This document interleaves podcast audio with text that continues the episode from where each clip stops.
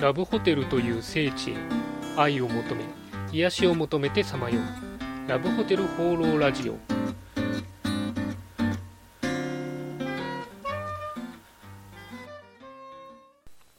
はいということで今週も始まりましたラブホテル放浪ラジオ第43回。パーソナリティのラブホテルファンブログ管理員です。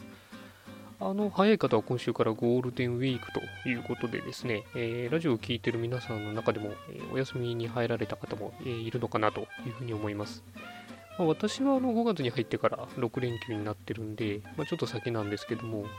あ、今年は帰省したりとか、まあ、飲み会がいつものようにあったりとかしてて、まあ、割と早く終わっちゃいそうかななんて、え思ってます。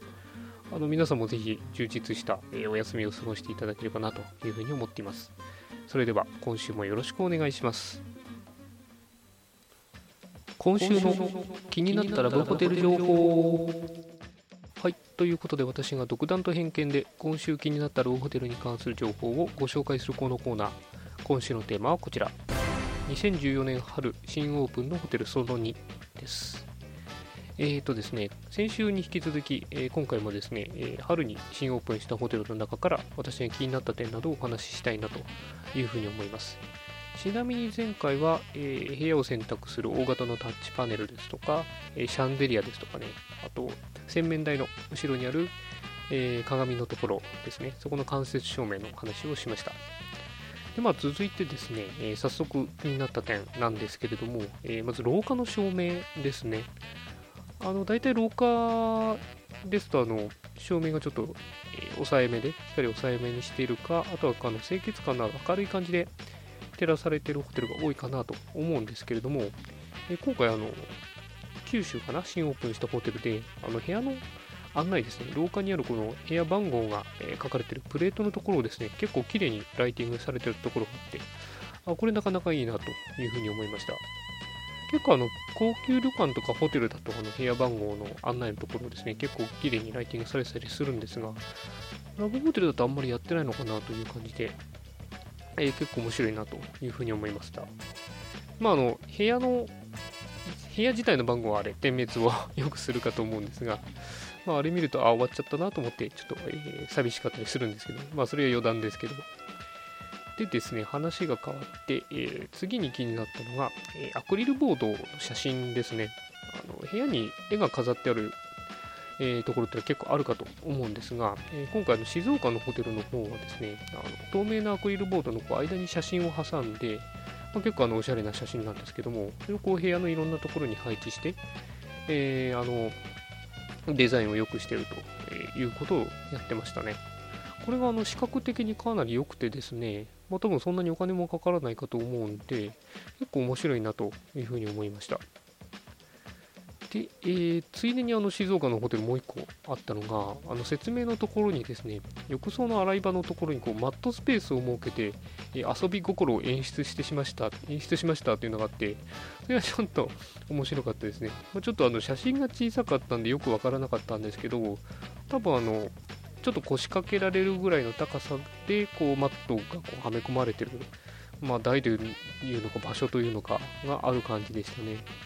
私が昔行ったところで業務用のマットがこう置いてあるあのホテルがあったんですけども、まあ、えー、行った女性と見て、ははははって笑ってそれで終わっちゃったんですが、まあ、普通のカップルはあんまり使わないのかなと思いつつ、まあ、そういうのあると面白いかなという、えー、感じですかね。えー、あと最後渋谷のホテルの方で、えー、今回リニューアルにあたってですね、えー、海外にオリジナルデザインの家具を、え発注しましたよっていうのがあって、これなかなかあの気合が入ってるなというふうに思いました。結構バブル期なんかあのゴージャス系のホテルが流行って輸入家具をこうふんだんに使ってですね、えなんかお城みたいな感じにしたりっていうのもあったみたいなんですけども、最近はなんかそういうのってあんまりやってないかなと思ったんで、もしかしたらあの景気が良くなってきたのかななんて、えちょっと思ったりしました。まあ、あの家具って結構やっぱりホテルとか部屋のですね雰囲気に、え、直結するんで、え、力入れてるホテルさんもあるんですからあの皆さんも行った時にですね部屋の家具にもちょっと注目してみるっていうのも面白いかなというふうに思います。そんなわけで今回は2014年春新オープンのホテルその2でした。はいということでラブホテル放浪ラジオ第43回いかがでしたでしょうか？あの昨日はですね会社の後輩と一日、まあ、小旅行と言いつつ、まあ、飲みながら遊びに行くっていうのをやってきたんですけども夕方あの試飲ができるですね酒屋さんに行ってちょっと、えー、そこの従業員の方と話してたら、えー、近くにですね立ち飲みスペースがある、えー、酒屋さんもあるんだよなんていうのを教えてもらいまして、えちょっと行ってきました。でここがですね非常に良いお店ですでしてですねあの普通酒屋さんの立ち飲みスペースってこうワンカップホニャララと、えー、乾き物みたいなのしか出ないんですがそこはあのちゃんとしてあのグラスにあのお酒を入れてくれてあとお皿にちょっとしたものをですね、まあ、調理というか簡単に、えー、手を加えたものをですね出してくれて、まあ、このお酒もおつまみも非常に美味しくてですね本当にあの楽しくてですね満足した時間を過ごせましたただあのガラス張りのところでこう外向きの立ち飲みスペースなんであの外歩いてる人から丸見えなんていうのは ちょっとあるんですけどもいやなかなかですね楽しい時間が過ごせました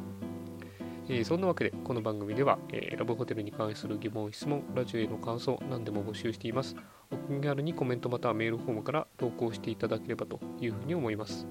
それでは、今週も良いラブホテルライフを管理人でした。